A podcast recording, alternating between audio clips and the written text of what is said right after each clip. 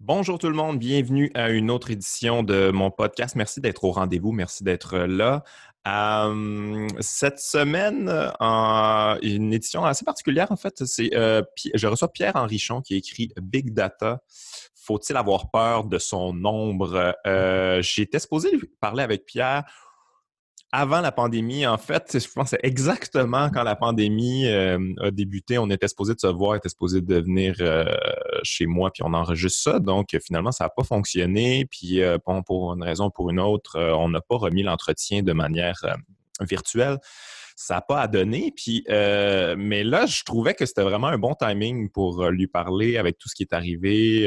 on, dirait que la, on dirait que son livre prend une autre dimension avec toute la situation de la pandémie. Vous allez voir, on en parle euh, durant le podcast. Euh, et il y a aussi le film de Social euh, Dilemma qui est sorti sur Netflix, qui a, fait un gros buzz. Et je trouvais ça intéressant de lui parler à lui parce que je l'ai vu, ce film-là, ce film-là, puis j'ai j'ai apprécié quand même, j'ai certaines réserves. Euh, en fait, je trouve que ça reste un peu en surface. Et ça, je trouve ça parce que j'ai lu ce livre-là, justement, euh, on y va beaucoup plus en profondeur et on comprend le problème d'une manière un peu plus globale, euh, d'une manière un petit peu plus néolibérale, capitaliste on s'aventure moins sur ce terrain-là, je trouve, euh, dans le documentaire. C'est un bon documentaire quand même, je le conseille pour ceux qui ne l'ont pas vu. Euh, ça éveille sur certains problèmes, certains enjeux. Mais je dirais que ce livre-là, si ça vous intéresse, ce documentaire-là, c'est mille fois meilleur, vraiment plus documenté. Euh, en tout cas, moi, je le conseille énormément. Ça, ça permet d'avoir un portrait, un portrait global puis euh, d'avoir des informations très précises euh, qui n'est pas nécessairement dans le documentaire, qui, qui, joue un petit peu plus sur les émotions, là, je dirais, là, avec bon, euh, toutes les mises en scène et tout ça. Ce qui est nécessaire aussi, hein, c'est quand on, on, devient émotif, c'est là qu'on veut peut-être changer les choses. mais c'est ça, c'est beaucoup plus fouillé. Fait que je trouve ça, je trouve ça intéressant d'y parler finalement exactement à ce moment-là. Euh, je pense que ça va avoir une plus grande portée parce que avant la pandémie, quand je voulais y parler, j'étais comme moi, et moi, ça m'a intéressé. J'ai trouvé qu'il y avait des enjeux extrêmement importants en ce moment dans ce livre-là, mais est-ce que ça va intéresser les gens? Et là, j'ai comme la confirmation que oui, ça intéresse euh, les gens, ces enjeux-là. Donc, on va aller parler avec Pierre Henrichon avant d'y aller. Euh, vous rappelez que je suis sur euh, Patreon, Patreon, si euh, vous voulez encourager ce podcast-là, si vous trouvez que c'est un contenu qui est intéressant, qui est pertinent, qui est nécessaire en ce moment. vous pouvez m'encourager. Bon, hein, on est en situation de pandémie. Moi, je fais zéro show. Fait que si vous voulez euh, m'encourager en général, euh, ça serait apprécié. Euh, si vous voulez encourager ce travail-là, bon, je ne suis, pas le plus à plaindre, mais quand même, je sais pas, sais pas quand ça va, revenir. bon, là, on est en confinement. Bon, le go veut pas dire que c'est un confinement, mais un semi-confinement. Je ne sais pas quand ça va revenir, je ne sais pas quand les spectacles vont pouvoir avoir lieu à nouveau. Il y a beaucoup de choses qui jasent dans le milieu, que ce ne sera pas de retour avant, bon, loin en 2021. Je fais que je ne le sais pas. Je ne sais pas c'est quoi le futur dans ma vie. Fait que si vous voulez encourager ce podcast-là, ça serait extrêmement apprécié. Euh, vous n'êtes pas obligé non plus. Hein. Je, finis toujours par les donner euh, gratuitement, ces podcasts-là, donc parce que je trouve ça important de faire circuler ces informations-là. Donc, on s'en va écouter Pierre Henrichon, Big Data. Faut-il avoir peur de son nombre? Entretien très intéressant que je vous conseille. Bye bye.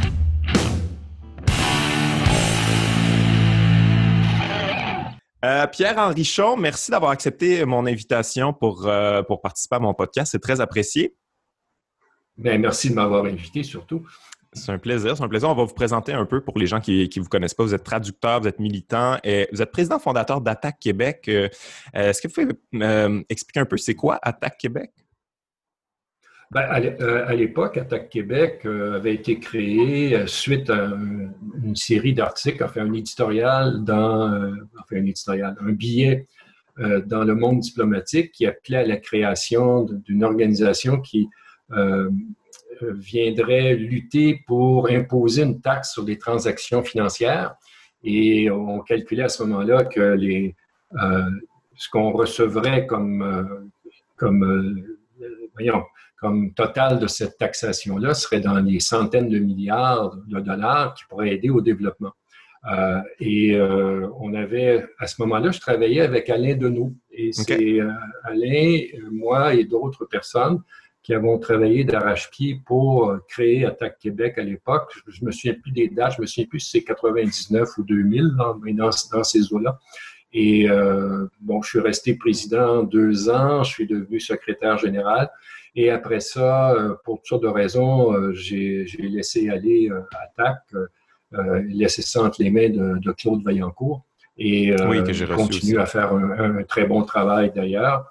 Donc, euh, voilà. Mais ça, a été une, ça a été une belle aventure à l'époque. Est-ce qu'il y a quelque chose qui a abouti de ça? Est-ce que vous avez réussi à atteindre certains objectifs ou euh, c'était trop complexe? Ou... C'est des longs dossiers, j'imagine. Ben, il, y a eu, il y a eu quand même un certain nombre de résolutions de gouvernement, des résolutions pieuses, je pense même au gouvernement canadien qui, euh, qui avait voté, le, qui acceptait le principe de taxer les transactions financières. Mais ça, dans l'ensemble, c'est tombé. Là, on voit surtout un mouvement pour la taxation des multinationales, des grandes entreprises euh, numériques, etc. je lisais dans le Devoir ce matin que l'OCDE, euh, depuis des années, tente de régler ce problème-là. Ils n'arrivent pas à obtenir un consensus au point où les États risquent d'être obligés d'imposer unilatéralement un impôt euh, sur ces entreprises-là. Mais en fait, on verra. Mais, mais, le débat sur la fiscalité euh, s'est beaucoup amplifié dans les, dernières années et euh, je pense que c'est un dénouement assez heureux, à savoir qu'est-ce qui va en sortir concrètement.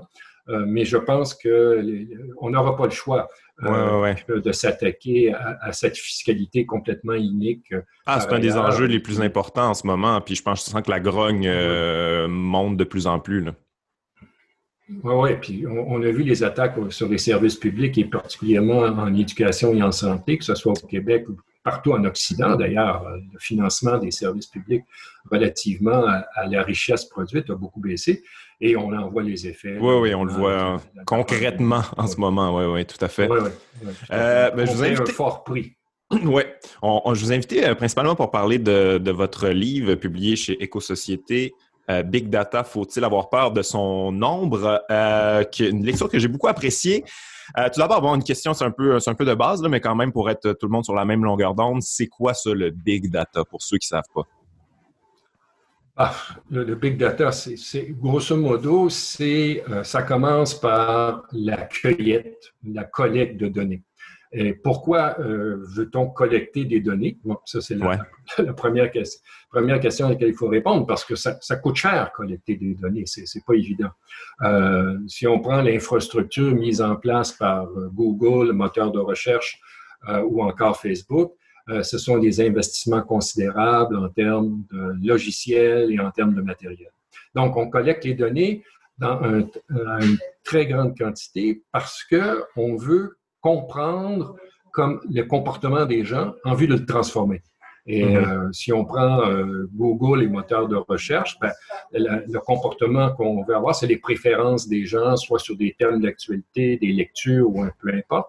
Et à partir de là, on vend les, le traitement de ces données-là à des annonceurs, des compagnies d'assurance, des compagnies financières, en leur disant, ben voici, on comprend mieux vos clients ou vos, les données qu'on a, qu'on a collectées vous permettent de mieux comprendre vos clients, de mieux les connaître et donc de mieux les influencer euh, et de les cibler presque individu par individu. Mm-hmm. On l'a vu dans la campagne électorale présidentielle en 2016 euh, avec Cambridge Analytica qu'on pouvait euh, envoyer des messages ciblés à des électeurs.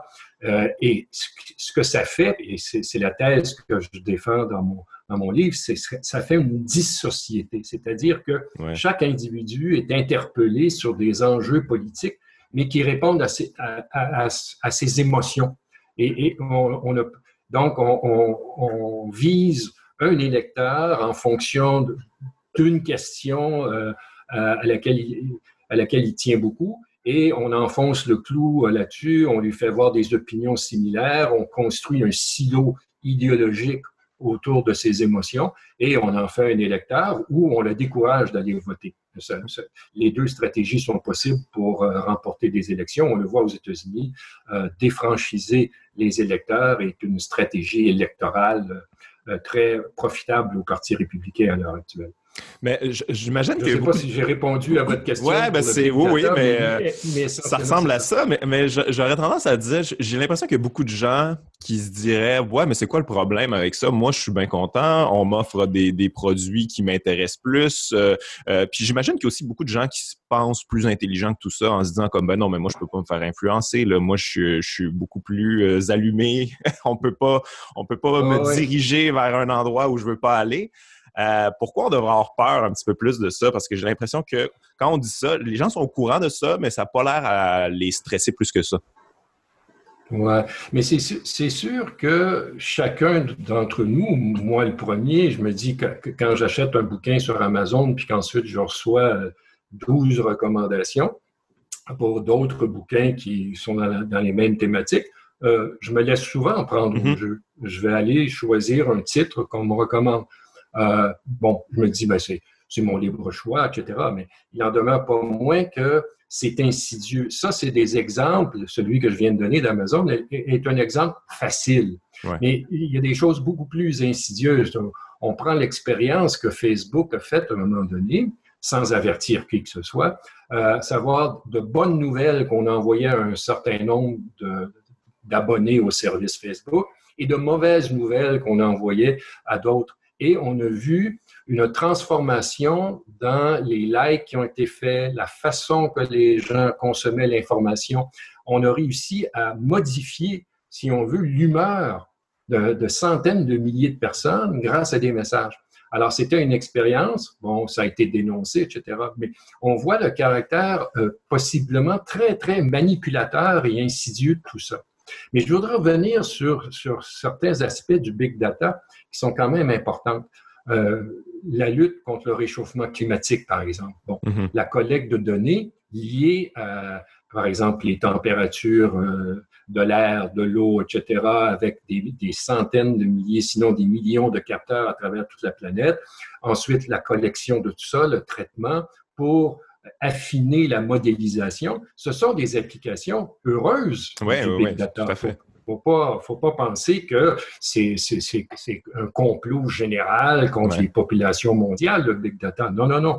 Mais il y a des, des j'appelle pas ça des détournements parce que ça fait partie de modèles d'affaires bien établis. Mais il y en demeure pas moins qu'il y a des gens qui s'enrichissent de façon outrancière et qui euh, le font sur la base de modèles d'affaires qui impliquent la, surveillance, ce que j'appelle la data-vaillance, et euh, la modification de comportement, essayer d'amener les gens à acheter euh, ou penser euh, d'une certaine façon. Oui, oui, ouais, mais en fait, on, le voit là, que ça peut être extrêmement dangereux. Là. Il y a une vague en ce moment de, de, de conspirationnistes et tout ça. Puis euh, je, tout le monde, on connaît des, des personnes qu'on considère euh, intelligentes, sensées, qui tout d'un coup embarquent là-dedans parce qu'on leur propose, j'imagine, qu'ils tombent dans cette espèce de espèce de, de, de, vortex de conspiration. On leur propose toujours des vidéos. Là, à un moment donné, c'est c'est la seule chose qu'ils voient et ça modifie leurs opinions, et leur, comportement et leur, personnalité même. Ça peut aller très, très loin. Oui, d'autant plus que c'est ce qui est complexe dans toute cette question-là, c'est à la fois l'utilisation des médias sociaux puis la difficulté qu'ont les médias sociaux à, à, agir de façon responsable. Jamais on verrait dans le New York Times ou dans la presse ou le Devoir des, des, des, articles qui diraient, ben, écoutez, euh, euh, le Parti démocrate aux États-Unis est un parti satanique dominé par des pédophiles qui font des sacrifices et boivent le sang mm-hmm. des enfants. jamais on verrait ça, mais on, peut voir dans, dans, les médias sociaux. Alors, et ce qui, ce qui rend ça plus insidieux, c'est ce dont je parlais tantôt, ces silos idéologiques, c'est-à-dire où à partir du moment où tu interroges Google ou Facebook euh, ou Twitter sur une question, bien ensuite, on va te nourrir constamment autour de cette, de cette façon de voir le monde. Mais cela étant dit, il faut voir aussi que ces modifications de comportement, de pensée idéologique, dans le cas des complotistes, ça s'appuie sur des choses qui sont réelles. C'est-à-dire cette, euh, cette méfiance qu'on a développée au fil des années par rapport aux compagnies pharmaceutiques.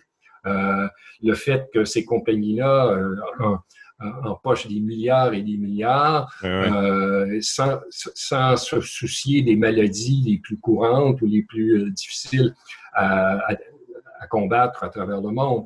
Euh, qu'on se méfie, par exemple, des journaux, des grands journaux, comme par exemple le New York Times a été complice dans les attaques euh, de la guerre euh, contre l'Irak en disant, en soutenant la thèse qu'il y avait des armes de destruction massive. Donc, il y a une méfiance réelle et justifiée mm-hmm. par rapport à des, médias traditionnels ou des, des, grandes entreprises.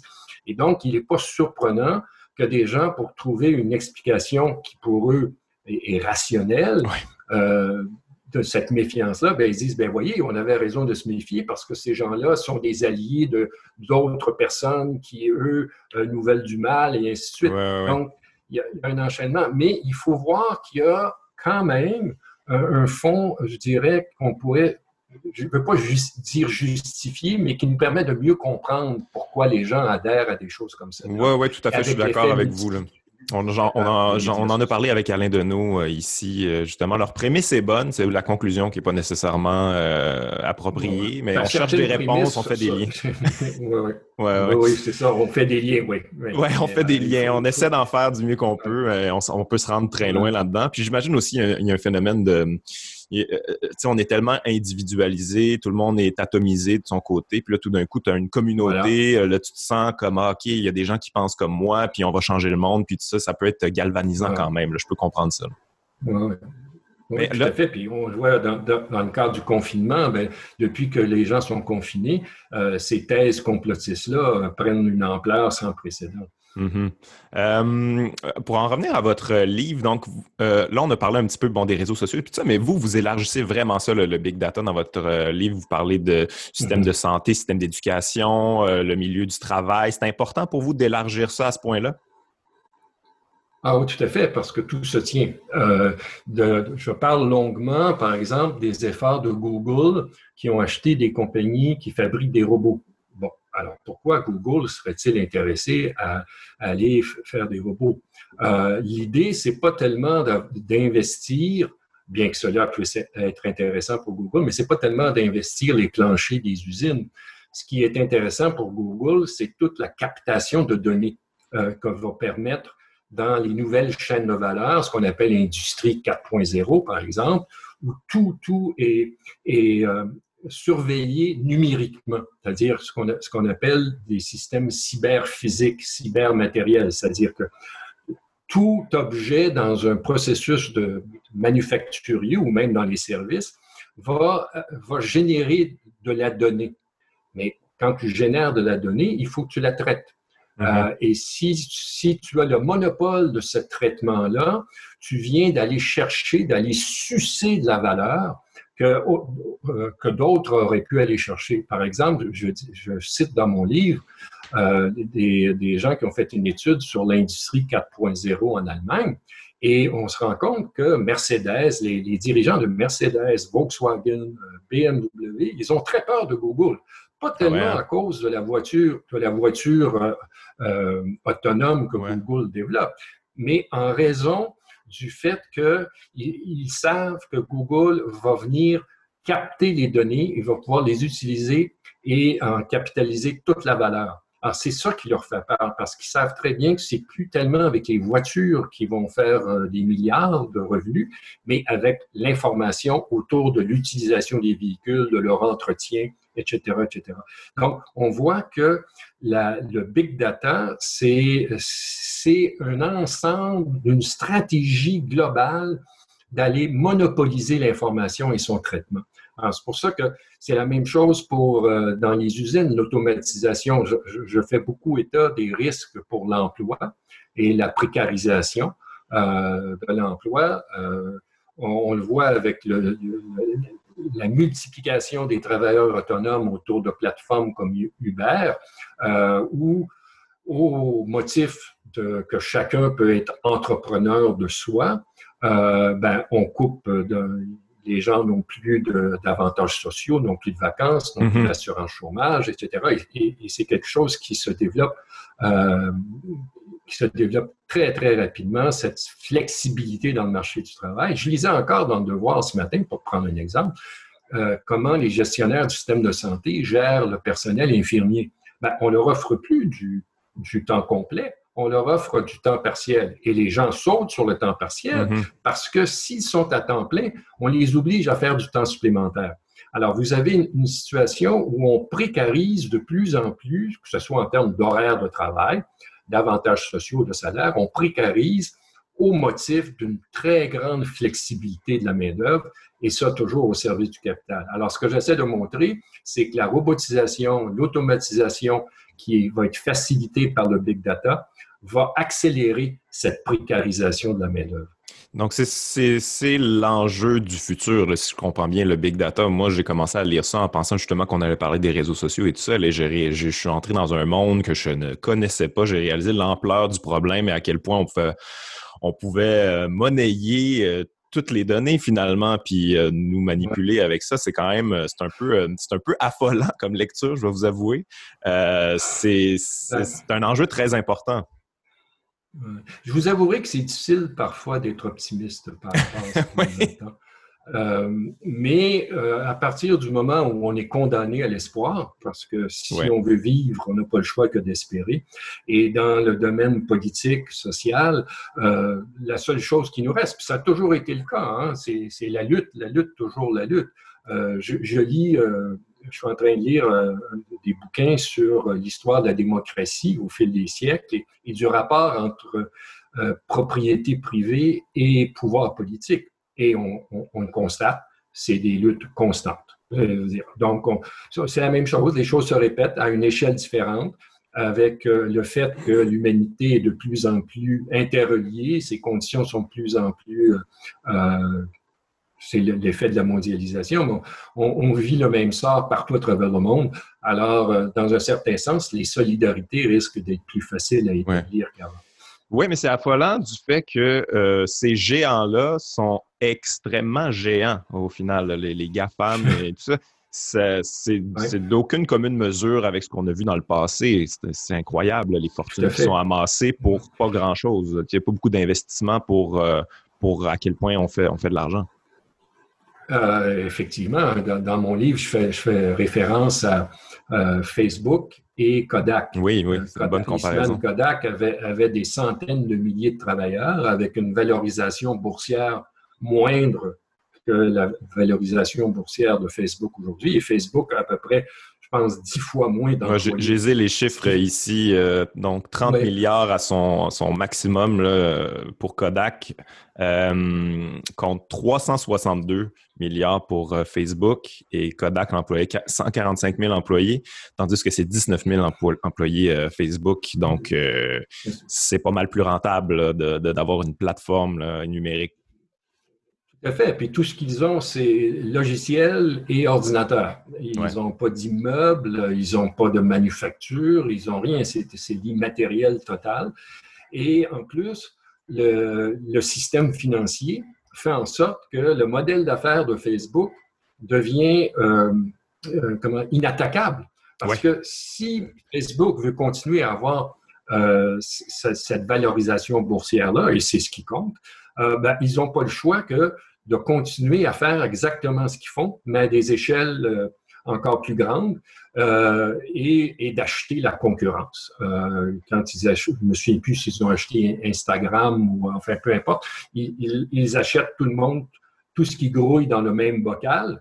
Et, donc, on, assiste à, une monopolisation encore plus grande. Euh, c'est pas pour rien que les, GAFAM valent maintenant, je, pense qu'on est rendu autour, sinon 4 000 milliards ou 5 000 milliards de valorisation boursière et ça ne fait qu'augmenter. depuis la pandémie, euh, je pense qu'ils ont gagné 20 Alors, on, le voit, ils dominent le monde. Alors, la, seule réponse qu'on peut avoir face à ça, c'est ce que je prône dans, dans mon livre, c'est de socialiser les données. C'est-à-dire qu'une instance publique devienne propriétaire des données et à partir de ce moment-là, on pourra contrôler l'utilisation, le traitement euh, et, euh, et, la durée de vie, parce qu'on a un problème aussi sur la durée de vie des données qui nous concernent. Donc, euh, il faut socialiser la chose parce que après tout, ce que Facebook fait, qu'ils prennent de l'information sur Pierre Henrichon, ça n'a aucune valeur, mais qu'ils prennent de l'information sur Pierre Henrichon et un milliard d'autres utilisateurs et qu'ils mhm. mettent ça ensemble, là, ça, ça, vaut des petites fortunes. Et c'est le résultat d'un travail collectif, d'un travail social. Euh, Facebook se vante de mettre en lien euh, des communautés de personnes, etc., de faciliter la communication. Ben, c'est là qu'on voit. Ils, ils, utilisent la société pour s'enrichir. Alors, donc, pourquoi ne pas utiliser la société pour servir la société et donc socialiser ces données-là, euh, qu'on en devienne propriétaire? Tout à fait. Mais euh, d'ailleurs, c'est quelque chose que j'ai beaucoup aimé dans votre livre. Euh, vous amenez des solutions, des idées. Puis on va en parler un petit peu plus vers la fin. Mais oui, vous amenez un petit peu d'espoir dans le livre, ce qui est très apprécié parce que c'est une lecture un peu angoissante. Puis ça fait du bien de finir sur des propositions de, de solutions. Mais on va en revenir à, à, Facebook. qu'on J'imagine qu'on peut pas vraiment se fier sur eux autres pour euh, se réveiller un matin puis euh, se découvrir une certaine morale, une certaine éthique. Dans le livre, justement, vous faites un historique des conditions d'utilisation euh, de Facebook qui se sont vraiment dégradées à travers les années. Au début, Facebook, c'était relativement sécuritaire et privé, puis ce l'est de moins en moins. Ben, c'est un peu la même chose pour, euh, pour Google. Au début, les deux, les deux fondateurs de Google ne voulaient pas de publicité. Ils, voulaient, voulaient, que ce soit sûrement un, service à une communauté qui naviguait sur Internet, puis qui, on voulait que ces gens-là puissent trouver l'information qu'ils cherchaient. Mais la réalité, entre guillemets, les a rattrapés. Euh, c'est-à-dire la réalité, c'est-à-dire ceux qui finançaient euh, leur développement leur ont dit, écoutez, c'est bien beau, c'est bien noble, mais euh, nous, on veut, on veut récupérer nos billes. Et, donc, c'est comme ça qu'ils ont accepté de vendre la pub. Facebook, c'est la même chose. Euh, si on, on ne peut pas développer des choses comme ça sans financement. Et mm-hmm. le financement vient d'où? Il vient de Wall Street, il vient d'Arabie Saoudite, il vient des, des, fonds souverains un peu partout à travers le monde. Et ces gens-là veulent des rendements, généralement de 15% On sait, la, la, le, le secteur financier domine tout à l'heure actuelle à travers le monde. Euh, c'est eux qui imposent des rythmes euh, de production, c'est eux qui imposent des rythmes de développement qui n'ont rien à voir, qui accélèrent les fusions, acquisitions, les fermetures d'entreprises euh, pour la, parce que tout ce qui les intéresse, c'est finalement pas la production ni de biens ni de services, mais c'est le rendement sur le capital. Et euh, Facebook euh, n'échappera pas. Euh, et ce, qui, ce, que Facebook va, faire, c'est-à-dire que ils ont, ils ont 15 000 modérateurs à travers le monde. Les modérateurs sont ceux qui regardent passer des images puis qui disent non, ça, ça n'a pas d'allure, on ne mettra pas ça, etc., mm-hmm. etc. Mais ils ont 500, plus que 500 relationnistes. Alors, ce qui, ce qui, les, ce qui les intéresse beaucoup, c'est l'image de l'entreprise. Alors, ce qu'eux vont faire, ils vont faire ce que j'appellerais un peu comme le greenwashing de bien des entreprises. Ils vont laver euh, un peu les écrans et euh, pour sauver leur réputation.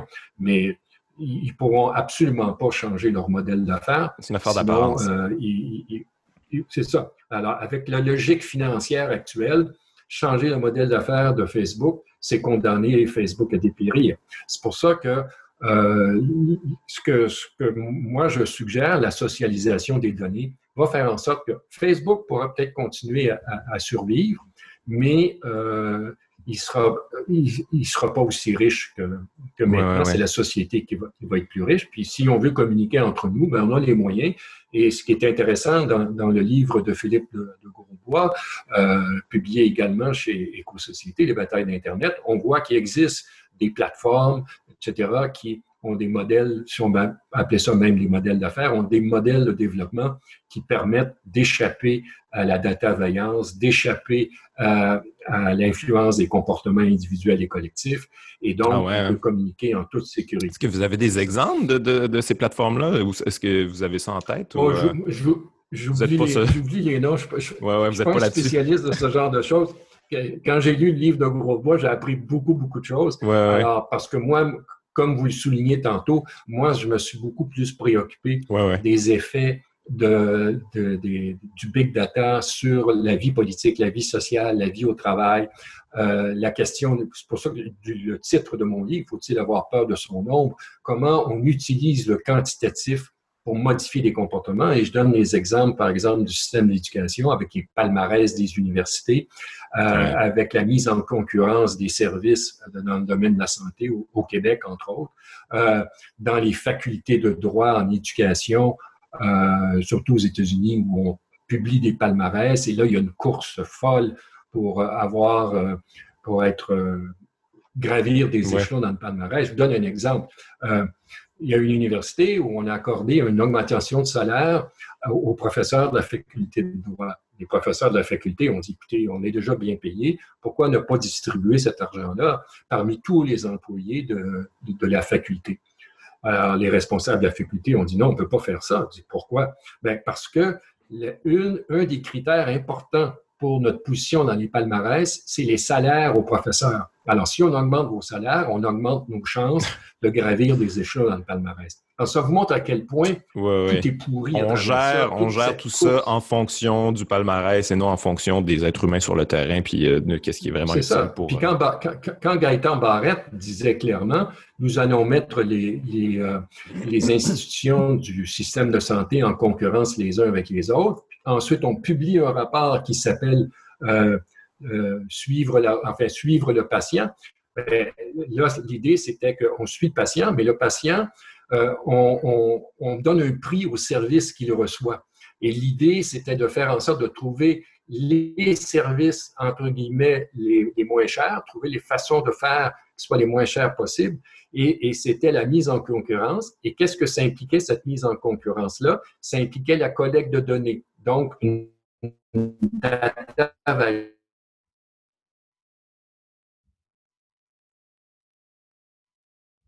deux procès euh, qui, ont eu lieu, euh, deux syndicats, un en France et un au Québec, ont contesté euh, l'utilisation justement de normes purement quantitatives pour mesurer leur travail et ils ont gagné.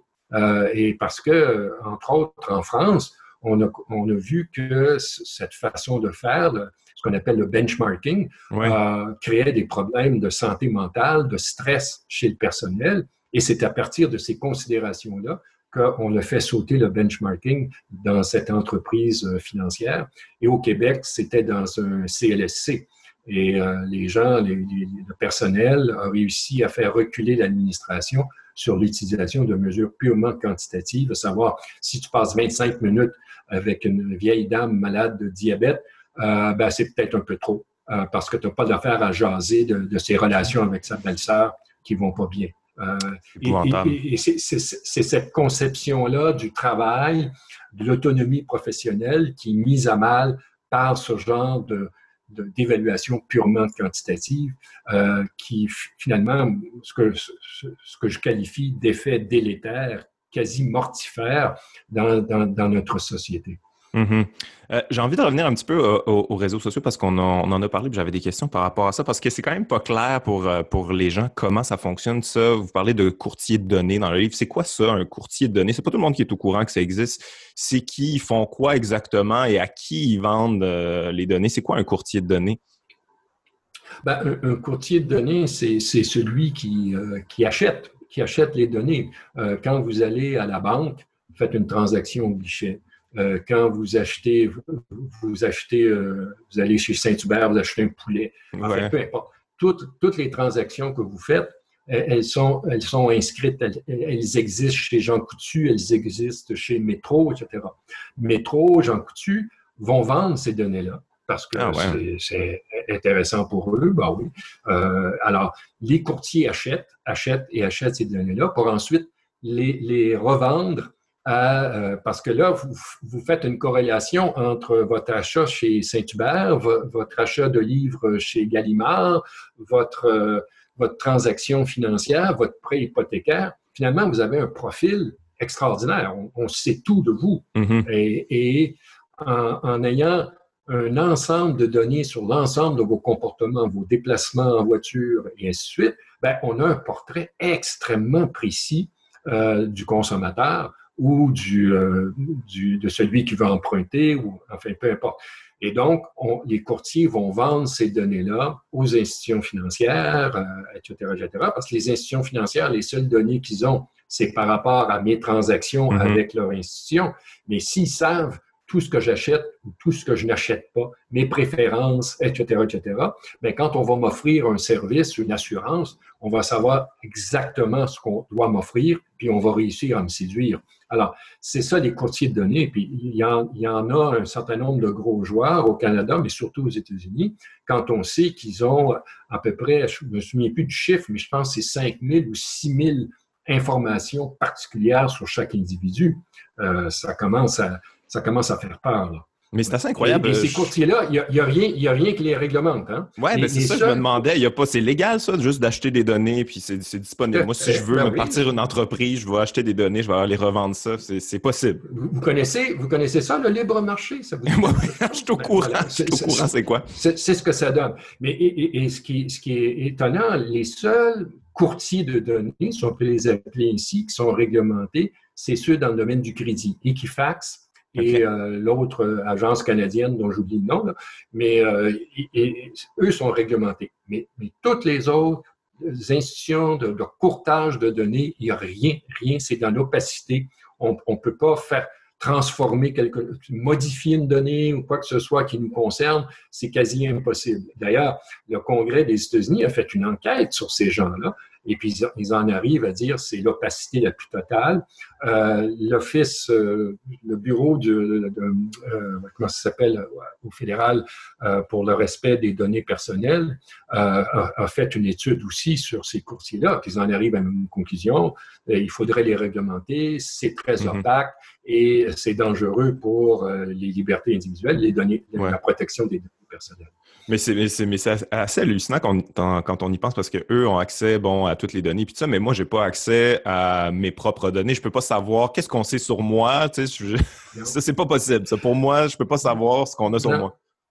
Ben, vous, vous pourriez le faire, mais ça, ça va vous demander énormément d'efforts. Vous allez être très frustré et vous, vous n'aurez jamais l'assurance qu'on vous a tout dit sur vous. Mm-hmm. vous n'aurez jamais l'assurance de savoir est-ce que toutes les données que j'ai demandé de vérifier, c'est toutes celles qui me concernent. Ça, vous il n'y a aucun moyen de le savoir. Euh, vous avez parlé un petit peu tantôt de, toute l'affaire de Cambridge Analytica. Ça, c'est un, un courtier de données, Cambridge Analytica. Ils ont eu quelques problèmes quand même, non? Ben, oui, ils sont allés chercher des données de, Facebook. on se souvient du mm-hmm. scandale, c'est qu'ils avaient des informations de Facebook. Cambridge Analytica, c'était beaucoup plus un algorithme pour essayer de rejoindre, euh, sur la base de données, bien sûr, qu'ils avaient acheté un peu partout, mais ils ne sont pas un courtier dans le sens de ce que j'ai compris de leur, euh, de leur, de leur euh, modèle, c'était pas un courtier qui vendait des informations, c'était quelqu'un qui collectait des informations et qui vendait ses services de traitement à des partis politiques, etc. Oui, c'est très différent. Et euh, bon, ils se sont fait taper parce qu'ils ils, ils ont déclaré faillite, mais c'était très opportun de leur part parce que je pense que si on avait fouillé davantage, on aurait vu à quel point ils utilisaient leurs services pour des régimes en Afrique et ainsi de suite. Ils étaient, ah des mercenaires de l'information. C'est aussi simple que ça. Mais eux ont eu quelques problèmes. Est-ce qu'il y a quelque chose qui est advenu de ça? Est-ce que Facebook a eu des problèmes par rapport à ça? Y a-t-il des réglementations qui ont été mises en place? Y a-t-il des choses qui ont changé suite à ça? On dirait que c'est une espèce de gros scandale, puis au final, on fait juste dire, bon, ben, c'est fini, c'est terminé. Puis on, nous donne l'impression que, bon, ben, ça se passera plus jamais, mais peut-être que ça se passe en ce moment même encore. À ma connaissance, il n'y a pas eu d'effet sinon que la disparition de cette entreprise-là. Euh, peut-être aussi des réputations qui ont été euh, un, peu euh, défaites, mais autrement, non, il n'y a pas eu de nouvelles réglementations à ma connaissance, en tout cas pas, pas en Amérique. Euh, et je pense pas qu'en Europe non plus. En Europe, ils ont déjà un cadre réglementaire beaucoup plus sévère que ce qui est en vigueur ici ou aux États-Unis. Et normalement, ce cadre réglementaire, selon les autorités européennes, devrait suffire. Il est trop tôt pour dire, je pense, si ces efforts-là vont avoir un effet réel sur les pratiques de ces entreprises-là.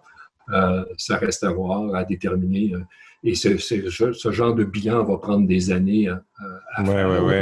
Mais, mais, mais, je pense, comme je le dis dans mon livre, il y a des choses dont on peut s'inspirer pour un régime réglementaire ici au Canada de par rapport à ce qui se fait en Europe. mais, mais, cette histoire-là a quand même frappé l'imaginaire parce que pour une des premières fois, en tout cas, on avait comme un résultat concret. On a influencé des, électeurs aux États-Unis à voter pour Donald Trump il, y a passé. même chose pour le Brexit. Euh, c'est quand même affolant là, quand on commence à jouer dans la démocratie. je sais que la démocratie est déjà très, très mal en point, mais si en plus on commence à se faire influencer d'une certaine manière pour, euh, pour voter, euh, c'est mais, très dangereux. Mais, c'est pas nouveau. C'est pas nouveau. Souvenez-vous du livre de Chomsky, Manufacturing Consent. Oui, oui, tout à fait. C'est juste d'autres techniques plus efficaces. Voilà, c'est d'autres techniques plus efficaces et plus étendues. Euh, mais l'intention, il n'y a rien de différent de ce qui se passait à travers la propagande qui a été faite au, 20e ou même 19e euh, siècle. Euh, donc, là-dessus, je, comment je pourrais dire, je vis pas dans un monde très différent de celui de mes parents ou même de mes grands-parents. Mais ce qui est différent, c'est ce qu'on dit, c'est-à-dire le caractère extrêmement pénétrant de tout, parce que là, ça vient chez vous, ça vient dans votre foyer. Euh, et on, en sait plus sur vous qu'on n'a jamais su. Euh, je pense que les vendeurs de savon de Colgate Palmolive dans les années 50 auraient été extrêmement heureux d'avoir les informations qu'on a aujourd'hui. Je cite dans mon livre un publicitaire qui disait Je sais que la moitié de la publicité que, que, que j'achète ne donne rien. Le problème, c'est que je ne sais pas quelle moitié. Alors, tandis qu'aujourd'hui, on, en sait beaucoup plus sur l'efficacité de, ces instruments-là. Et dans ce sens-là, vous avez raison. C'est plus peut-être plus paniquant euh, que ce l'était il y a 30 ou 40 ans. Oui, parce qu'on peut pratiquement s'imaginer là euh, quelqu'un qui, euh, qui vous espionne à l'extérieur de votre maison, qui prend des notes sur toutes vos habitudes, qui a même mis des micros à l'intérieur de chez vous, puis ensuite de ça, va dire ah, OK, lui va ben peut-être voter, voter, Trump, on va y envoyer des publicités, on va mettre ça à, la sortie de son autoroute, puis ça, c'est quand même, ça s'en vient très, très, très, très ciblé. Là. Oui, ben c'est pour ça que euh, là, on sait avec ce qu'on appelle l'Internet des objets, mais qui est devenu euh, the Internet of Everything, parce que là, vos ampoules, votre frigo, votre, votre grille-pain, tout ça va être branché sur Internet. Et on se souvient du scandale des téléviseurs Samsung, euh, qui, euh, dont le micro était ouvert, puis qui permettait d'enregistrer vos conversations. Ah ouais, non, j'ai pas vu ça. Oh oui, non, non, ça, bon, ils ont arrêté ça. Donc, par défaut, il ne faut pas penser, comme, comme, je, disais au début, le big data peut avoir des effets euh, intéressants.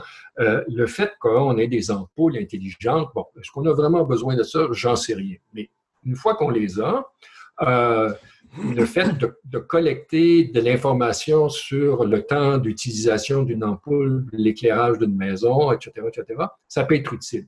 Mais d'office, d'entrée de jeu, ces instruments-là ne devraient pas être branchés. C'est nous qui devrions décider si nous les branchons ou ne les branchons pas, d'une part. D'autre part, il n'y a aucune règle de cybersécurité à l'heure actuelle. Ce qui fait que quand on, fait une ampoule qui coûte, euh, je ne sais pas moi, 98 sous, on peut s'attendre à ce que le manufacturier n'ait pas beaucoup investi dans la sécurité de ses appareils et des communications. Donc, il y a un gros problème de cybersécurité lié à l'Internet des objets, puis personne n'en parle, alors, ou très peu de personnes. Donc, euh, il y a une réglementation extrêmement sévère à mettre en place par rapport à l'ensemble de ces objets-là. Il y a même des gens, euh, je disais Sardin, entre autres, un philosophe français, qui, lui, euh, voudrait interdire la vente d'objets connectés, tout simplement, qu'on interdit ce genre de choses-là, parce qu'il dit c'est une data vaillance qui va être totale, et puis il a bien raison. Euh, on va assister à ça en soi. Et l'autre chose, pour en venir au tout début de notre conversation, Google, par exemple, puis j'en parle brièvement dans mon livre, euh, signe des ententes avec des gens qui s'occupent du chauffage des maisons. Alors, et euh, a signé des ententes avec ceux qui installent des panneaux solaires, et ainsi de suite. Donc, à partir des informations qu'ils collectent sur la consommation d'électricité dans, je ne sais pas combien de millions de foyers aux États-Unis, ils en arrivent facilement à la conclusion, conclusion qui, qui vont se faire un plaisir d'acheminer aux consommateurs, aux propriétaires de la maison, vous, vous sauveriez 200 dollars par année si vous installiez un panneau solaire. Et on connaît quelqu'un qui fait un très bon travail à cet égard. Donc, vous voyez, comment tout ça va, va, s'interpénétrer et que c'est toujours les mêmes joueurs qui vont, qui vont attirer profit. Mais c'est dommage aussi en, entendant ça parce qu'à quelque part, on pourrait se servir de ces données-là pour, euh, pour un monde meilleur, à quelque part, là, pour être euh, plus efficace, moins consommé, être. Euh, ben, c'est pas nécessairement négatif avoir toutes ces données-là. Non, non, on, le fait déjà. Par exemple, dans la question de la pandémie, le big data va aider sur le plan moléculaire, va permettre d'amasser énormément d'informations à travers tous les laboratoires dans le monde qui traitent ces, questions-là. Ensuite, sur le plan médical, ça nous permet de, quand on analyse les déplacements des personnes, le traçage et ainsi de suite, ça nous permet de voir comment, quels sont les modèles, entre guillemets, de transmission de cette maladie-là. Mm-hmm. Sur le plan social, ça nous permet de voir aussi si les, euh, les, consignes gouvernementales sont respectées. On se souviendra, au tout début, euh, dans les premiers mois de la pandémie, je pense que c'est Google qui avait sorti des données sur les déplacements euh, en voiture des gens, parce que le, GPS sur les véhicules mm-hmm. permet de faire ça. Puis ils avaient constaté qu'effectivement, la moyenne des distances parcourues avait radicalement baissé. donc, ce qui laissait croire que les gens avaient modifié de façon importante leur comportement euh, en respect des consignes gouvernementales. Et donc, ça permet effectivement d'avoir des informations qui sont extrêmement utiles. Il ne faut pas, faut pas penser que cette data vaillance, euh, c'est quelque chose qui est toujours à l'encontre des, des, des, biens, il y a des bienfaits sociaux à cette data vaillance-là. Le problème, c'est qu'il faut que ça soit contrôlé, euh, il faut que ça soit transparent euh, et, et, ainsi de suite et, réglementer euh, et faire l'objet d'un débat. On a vu le débat autour de l'application. Oui, oui, j'en ai parlé justement. Mais c'est ça, la confiance des gens est tellement brisée en général sur euh, le, recueil de données que tout d'un coup, euh, une application qui, peut être bonne pour tout le monde, il y a beaucoup de gens qui s'y opposent. Puis on, voit les contradictions, puis on peut comprendre qu'il y a des contradictions. Mm-hmm. Quand il y a eu la, commission parlementaire qui a invité des experts pour parler de, ce genre d'application-là, tout le monde semblait unanime pour, dire, ben, écoutez, euh, il n'y a pas de protection des données personnelles suffisante, euh, l'efficacité de ces applications-là n'est pas démontrée, etc. Et le gouvernement du Québec a décidé, malgré tout, euh, d'aller de l'avant avec ça. Bon. Euh, est-ce que cette application-là va être utile? J'en sais rien. De, de, pour, de ce que j'en de ce que j'en sais, euh, c'est pas c'est pas si dangereux que ça. Le problème, c'est l'efficacité socio-médicale euh, ou socio-sanitaire. Je suis pas convaincu euh, que ça va être très efficace pour les raisons que vous donnez. Les gens se méfient. Euh, il, y a, il y a une utilisation qui, euh, de ce genre d'application qui est lié à des, fractures numériques dans, nos sociétés. C'est-à-dire, c'est pas tout le monde qui a accès à un cellulaire, c'est pas tout le monde qui connaît bien les applications, etc., etc. Donc, vous allez avoir des populations qui sont probablement parmi les plus vulnérables sur le plan sanitaire, qui vont, qui vont utiliser ça en moins grand nombre. Euh, je ne suis pas sûr que les gens qui étaient au bingo à Montérégie la semaine dernière avaient tous euh, leur téléphone avec euh, l'application téléchargée. J'en doute beaucoup, beaucoup. Mais j'ai l'impression aussi que les gens se méfient plus du gouvernement que des, des, compagnies privées, là, des plateformes qui, qui, utilisent. J'imagine que les gens ont peur, ils vont en Chine. bon, tout, tout, le monde est obligé d'avoir ce genre d'application-là. Puis, bon, ça a quand même bien fonctionné, de ce que je comprends en, en, Chine, mais on ben, a peur de ça. Mais le problème, c'est que le modèle des sociétés où ça a fonctionné, c'est des sociétés autoritaires. Mm-hmm. Euh, et euh, c'est beaucoup plus complexe dans une société comme la nôtre à, canaliser des comportements vers un comportement souhaité et souhaitable. Hein. Euh, je pense qu'il faut vivre avec ça. Il faut vivre avec les contradictions de notre société. Moi, j'aime mieux vivre dans une société qui est beaucoup plus ouverte qu'une société chinoise où on, parce qu'il y a tout à coup, il y a une crise sanitaire, ben, on, utilise tout l'appareil de surveillance policier, parce que c'est mhm. ça, on utilise tout cet appareil de surveillance-là pour en faire un, outil sanitaire, pour on dit, vous voyez, ça, c'est plein de bienfaits. Ben, c'est assez... Ça ouvre la porte aussi après. ben c'est tordu aussi comme, comme raisonnement. Mm-hmm. Alors, euh, et, on peut comprendre que les gens aient peur du mouvement inverse, un, système de surveillance sanitaire qui tout à coup se transforme en système de surveillance policier. Mm-hmm. Il y a des chances d'arriver. Je peux très bien comprendre les réticences des gens à cet égard-là, même si les intentions d'un gouvernement comme celui de M. Legault euh, sont probablement de bonne foi, là, je ne mets pas ça en doute, euh, il y en demeure pour moi que le, risque est réel. Euh, il suffirait qu'un autre gouvernement à la Trump soit élu au Canada et on, verrait les, effets extrêmement néfastes de, la généralisation d'applications et de surveillance comme ça. oui, tout à fait. Euh, j'ai envie un peu de parler du, film sur euh, Netflix là, qui a fait sensation. Vous avez sûrement vu ça passer. The Social Dilemma qui, qui était... Euh, qui est un phénomène quand même. les gens ont, les, ça a été écouté massivement. Vous avez vu ce film-là, oui? Oui, oui, avec, avec beaucoup d'intérêt d'ailleurs. Et qu'est-ce que vous en avez pensé? Ben, j'en ai pensé beaucoup de bonnes choses, puisque ce que je disais dans mon livre était corroboré euh, par, le film.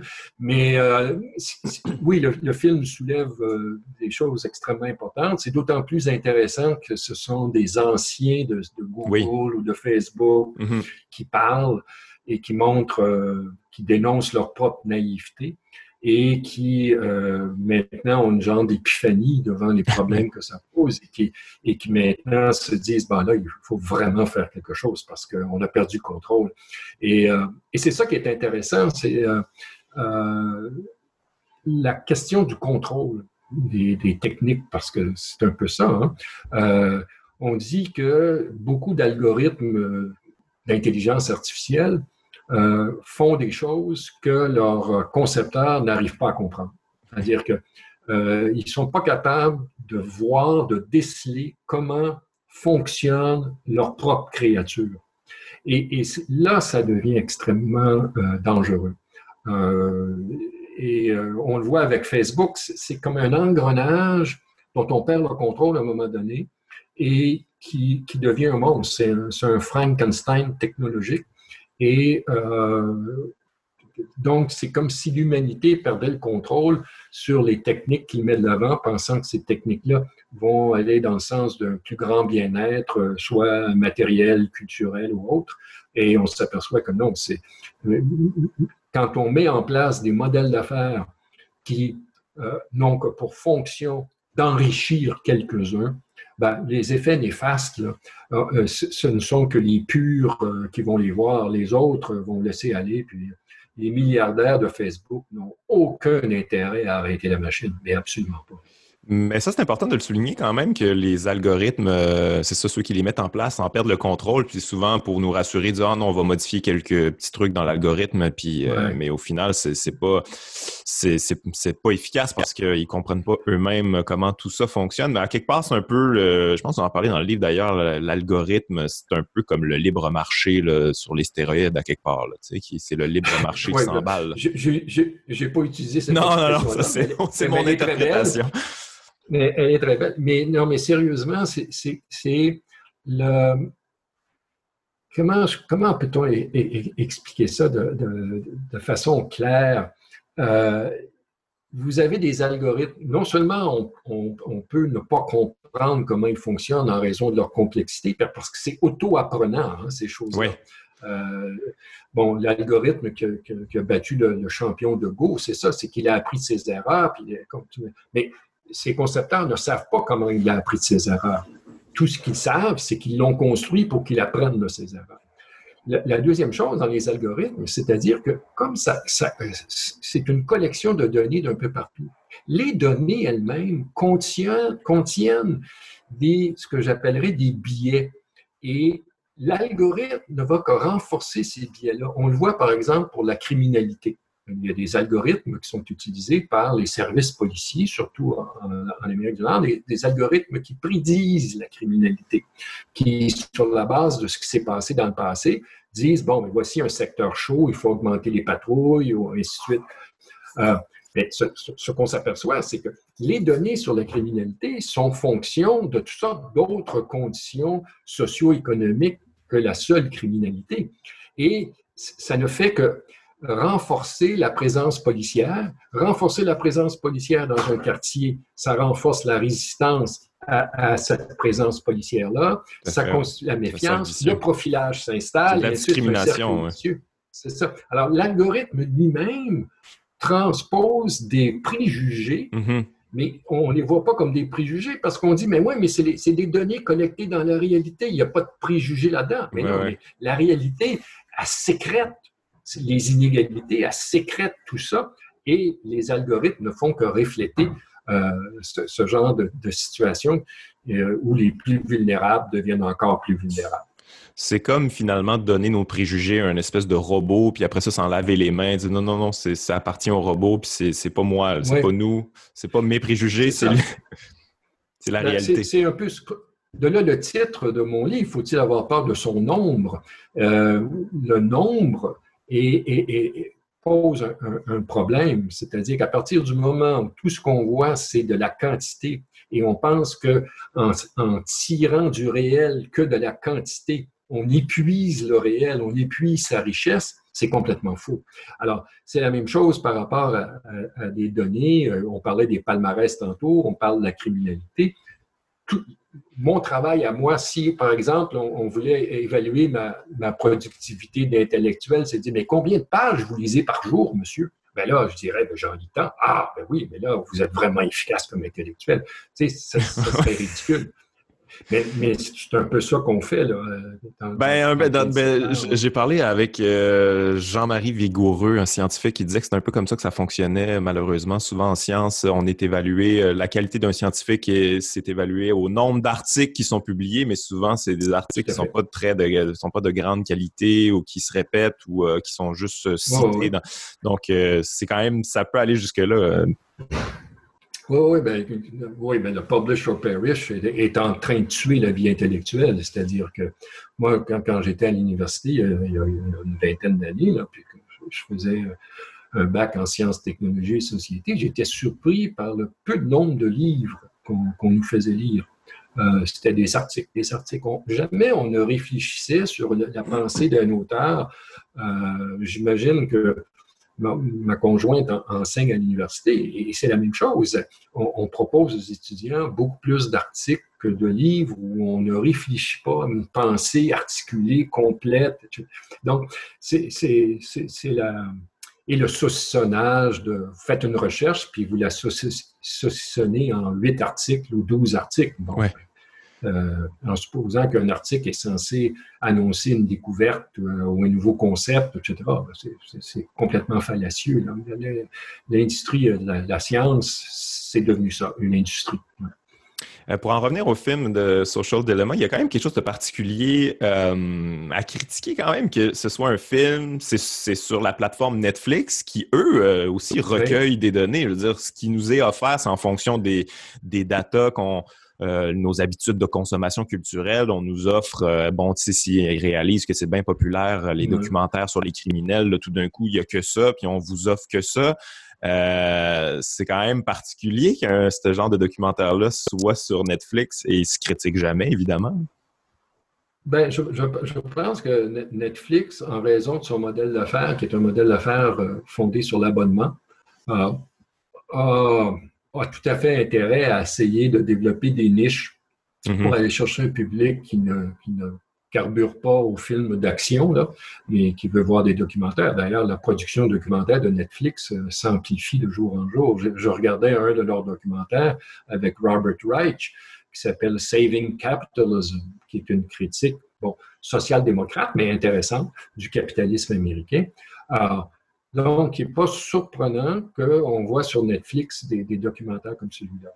Ce qui, ce qui est euh, intéressant, euh, c'est cette, euh, comment je pourrais dire, cette illusion qu'on veut peut-être propager que ces médias-là, sociaux, les plateformes comme Netflix, peuvent avoir un esprit, entre guillemets, critique, mm-hmm. peuvent permettre d'avoir un esprit démocratique et permettre la libre expression de, d'opinions qui vont à l'encontre de leur propre modèle d'affaires, et ainsi de suite. Bon, c'est pas surprenant, c'est pas la première fois qu'on verrait de telles choses. Euh, mais pour en venir à, ce documentaire, ce qui est un peu troublant peut-être dans le documentaire, c'est cette dramatisation de la manipulation. on voit les trois opérateurs là, d'algorithmes qui disent bon, ben, on va lui envoyer un petit message pour l'inciter à faire ceci, etc. Bon, c'est une dramatisation euh, euh, un peu infantilisante de ce que c'est les algorithmes, mais ça fait comprendre un peu ce que ça fait. Là. Euh, bon, euh, comme je vous dis, c'est une dramatisation euh, peut-être pour illustrer la manipulation de, de, de gens, des algorithmes. Mais c'était peut-être ça, ça, ça m'a un peu achalé, mais je je peux comprendre pourquoi on, le fait comme ça. Et j'imagine que ça a une très grande efficacité puisque ce documentaire-là a été vu, je pense, par des millions et des millions de personnes. Ça a créé des débats, on en a parlé dans presque tous les journaux. Euh, donc, non, c'est intéressant, effectivement, que, que c'est lieu. Et je pense qu'il faut encourager ce genre de production-là, mais il faut aller au-delà. Ouais, ouais. Ça, ça, m'a juste, ça, me, ça, juste agacé parce que je sais que Netflix, justement, eux, euh, c'est, les, utilisent le, data pour la culture en général et, l'utilisent aussi pour, euh, pour, euh, comment je dirais bien ça, pour avoir euh, un levier avec les créateurs. Je sais qu'ils révèlent pas toujours les chiffres, le nombre de vues euh, pour avoir justement un pouvoir de négociation. Les, les, créateurs savent pas trop si ça a été vu mon affaire ou pas. Puis après ça, bon, les contrats sont, peuvent être négociés à la baisse ou euh, sont quand même pas net net au niveau du big data Netflix. Non, puis, puis en plus, sur le plan culturel, c'est extrêmement pernicieux Netflix parce que euh, ils ont l'avantage. Euh, ben, ils participent, mais en, uniformisant. Je ne sais pas si vous avez. Moi, j'ai regardé un certain nombre de séries télé faites, produites par Netflix. Vous regardez, ne serait-ce que les génériques. Il suffit de regarder les génériques pour voir l'esthétique uniforme. C'est du pareil au même. Euh, changer l'image de la madame par l'image du monsieur, mais c'est le même générique. Là. Euh, et, et, c'est ça qui est pernicieux, c'est cette culture euh, américaine, disons-le, qui, qui, va s'immiscer non seulement comme il faisait euh, dans les années 50, 60, et un peu plus tard sur les écrans, au moins il y avait des distributeurs nationaux qui négociaient des choses. Mais là, là, vous êtes sur une plateforme mondiale et euh, ça pénètre dans tous les foyers et vous avez cette, cette, façon de faire complètement uniforme, de développer une histoire, de développer une dramatique, etc. Et, et ça, c'est, à mon avis, c'est le plus gros danger qui nous guette. C'est de tuer euh, une façon de voir euh, différente que ce qu'on nous offre de façon dominante. Ouais, ouais, ouais. Je, je vois pas je vois pas comment on va pouvoir arrêter ce mouvement-là. Ben, c'est ça, parce que au niveau financier aussi, c'est pour ça que je voulais dire dans, dans ils participent pas à la culture parce que bon, ils payent euh, une partie des taxes. Là. Je pense qu'au Québec, ils payent les deux taxes, mais euh, bon, on, ne paye pas les impôts. Euh, très peu. On participe au fond des médias, donc petit à petit, c'est quelque chose qui va étouffer la culture, en tout cas au Québec. Là. Oui, puis imaginez l'entente qui a été négociée entre Netflix et euh, le gouvernement du Canada, c'était 500 millions que Netflix allait mettre dans les productions canadiennes. Mais c'est avec aucun compte à rendre. Cette chose. Mais c'est un cheval de Troie, c'est-à-dire cette uniformisation va, s'accentuer. Si Netflix produit des choses canadiennes ou québécoises avec la, facture euh, mm-hmm. euh, Netflix, euh, ben, écoutez, euh, je ne vois, pas l'intérêt pour nous d'avoir des productions Netflix, sinon qu'il y a de l'emploi pour les, artisans de l'industrie. Mais au-delà de ça, on tue l'industrie cinématographique canadienne et québécoise. On, tue la créativité, oui. On va, on va prendre vos projets si euh, ils sont dans la lignée de ce que nous, on fait, de, de, de, de, la vibe Netflix. Donc, c'est un petit peu, un petit peu pernicieux on peut faire un parallèle en disant que, comme on disait tantôt, Facebook, Twitter nous mettent dans des silos idéologiques personnalisés. Là, mm-hmm, mm-hmm. Tout le monde pense de la même façon, on communique seulement qu'avec ceux-là. Mais c'est la même chose sur le plan culturel. On va avoir un, même silo de ce que c'est qu'un film, euh, une dramatique, une série télé, un documentaire. Tout ça va être encapsulé de la même façon. Et euh, ma foi, je ne sais pas qui gagne sinon que Netflix. Ouais, parce que on, parle de silo, mais ça permet pas de s'émanciper en tant qu'être humain, d'être curieux, de, d'élargir ses horizons. Moi, c'est ce que je reproche à aux algorithmes, c'est qu'on me propose seulement les, choses que je recherche, bon, sur mes, propres intérêts, mais mm-hmm. moi, je me fais pas confiance moi-même sur mes propres intérêts. Je veux dire, si vous me proposez toujours des choses qui, qui, m'ont intéressé euh, hier, ça veut pas dire que ça m'intéresse encore aujourd'hui. Puis justement, j'aimerais peut-être avoir des choses qui... Euh, je peux-tu avoir l'algorithme d'Uber Reeves au lieu d'avoir le parce oh. qu'à un moment donné, ça tourne en rond, on stagne. Oui, c'est comme aller dans une bibliothèque sans pouvoir aller fouiller sur les rayons. C'est-à-dire que combien de fois, vous ou moi, on est allé dans une librairie ou une bibliothèque, puis qu'on regardait les rayons sans savoir ce qu'on cherchait, puis qu'on tombait sur un livre qu'on n'aurait peut-être jamais autrement lu ou qui aurait suscité notre intérêt. Et parce qu'il est là, on dit Ah bon, je ne savais pas que ça existait. Là, effectivement, on est en train de rétrécir notre univers à nos seules émotions, opinions, connaissances euh, très réduites qu'on peut avoir du monde. Euh, et, ça, effectivement, ça nous isole en nous-mêmes. Mm-hmm. Et euh, ça aussi, c'est un danger. S'isoler entre nous qui pensons de la même façon, ça, c'est le premier danger.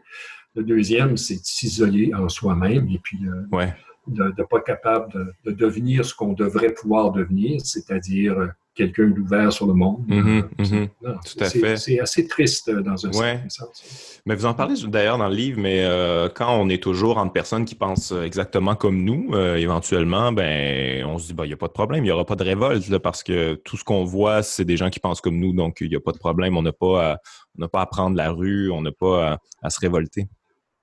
Ben, ça, je suis moins sûr de cette conclusion-là, parce que si, on regarde allez me dire c'est un exemple extrême, mais si on regarde les milices d'extrême droite aux États-Unis, euh, ils sont non, sûr. Mais, mais ils sont prêts à sortir. Oui, euh, Donc, donc, non, au contraire, ça, cultive le sectarisme, ça cultive la déshumanisation de l'autre et euh, ça justifie plein de, de gestes qu'on pourrait qualifier de barbares. Euh, et je ne serais pas surpris que ce, genre de phénomène s'amplifie. On le voit avec l'extrême droite en Europe, il y a, le néo-nazisme. Non, je pense qu'il y a des dangers réels, que ce n'est pas seulement qu'on reste dans son sous-sol à, regarder des, vidéos euh, d'Hitler. Non, non, c'est beaucoup plus sérieux que ça, je pense. Ouais, ouais. Euh, on va on va bifurquer vers l'éducation parce que je, euh, je trouvais ça intéressant dans votre livre parce que là on le vit en ce moment. Moi j'ai lu ça j'ai lu ça avant la pandémie, mais là maintenant vous critiquez les, cours à distance dans dans dans le livre et là c'est que ça. C'est ben pas que ça, mais en fait à l'université en tout cas au cégep est-ce que ça, la pandémie accélère ce plan-là? Est-ce que c'est extrêmement dangereux? Est-ce qu'on va pouvoir revenir à la normale après, en fait? Euh, ben, si, je me fie aux professeurs que je connais, ils voudraient absolument revenir à la normale. Si on regarde les administrations, surtout dans l'enseignement supérieur, je suis moins sûr. Ah ouais. Hein. Euh, je, pense que la pandémie va euh, non seulement accélérer ce genre de, d'enseignement à distance, mais il va le justifier, euh, il va justifier son extension. Euh, si, si, on regarde euh, les coûts euh, pour les, les cours, c'est beaucoup plus rentable d'avoir 1000 étudiants, 2000 étudiants, que d'en avoir 32 dans une classe qu'il faut chauffer, euh, qu'il faut entretenir, qu'il faut mm-hmm. nettoyer, etc., etc. Donc, euh, je pense qu'avec surtout avec l'endettement public lié aux efforts euh, euh, pour, l'aide financière qui a été accordée euh, aux individus et aux entreprises, on va être très endetté et la tentation va être extrêmement forte pour peut-être pas couper dramatiquement les budgets au début, mais rentabiliser davantage les, modes, les modalités d'enseignement. Et je pense que l'enseignement à distance va se développer, d'autant plus que la concurrence entre les établissements d'enseignement s'établit. Moi, je me souviens de ma grande surprise quand j'ai vu l'Université de Sherbrooke établir un, campus à Longueuil. Je me disais, mais qu'est-ce qui se passe? Euh, quand on voit les programmes qui sont offerts en concurrence, je vois le HEC qui est en train de construire un immense immeuble au centre-ville de Montréal. Bon, ils viennent de compléter il y a à peine 20 ans ou 25 ans un, très bel immeuble euh, sur la montagne. Et là, ils s'en viennent au centre-ville pour, pour faire quoi? Pour aller voler la clientèle des sciences de la gestion du CAM, et ainsi de suite. Donc, cette concurrence qui s'installe mm-hmm. va, nécessairement va passer par l'enseignement à distance. Ils n'auront pas le choix. Euh, enfin, ils n'auront pas le choix. Ils ont toujours le choix. La, la, pression va être extrêmement forte sur ces établissements-là pour élargir euh, leur offre de cours à distance. Déjà, on, déjà, on a demandé aux, professeurs, entre autres à l'UQAM, les professeurs ont refusé, mais on voulait qu'ils enregistrent leurs cours. Et euh, beaucoup de profs voyaient là-dedans ben, une tentative de dire, bon, ils vont mettre, ils vont enregistrer nos cours, puis ensuite, parce qu'ils ont les droits sur les cours, ils vont les utiliser pour faire de l'enseignement à distance. Alors, on, voit que la pression va être extrêmement forte. Et en plus, la demande risque d'être forte aussi. Mm-hmm. C'est-à-dire que quand vous allez avoir des, étudiants qui, euh, pour toutes sortes de raisons, veulent rester chez eux, euh, des, jeunes qui ont des enfants à la maison, etc., euh, sachant qu'il est possible d'avoir un enseignement à distance organisé par des institutions, ils vont en faire la demande. Et je serais je ne serais pas surpris qu'on assiste aux deux mouvements. L'offre et la demande vont probablement s'amplifier.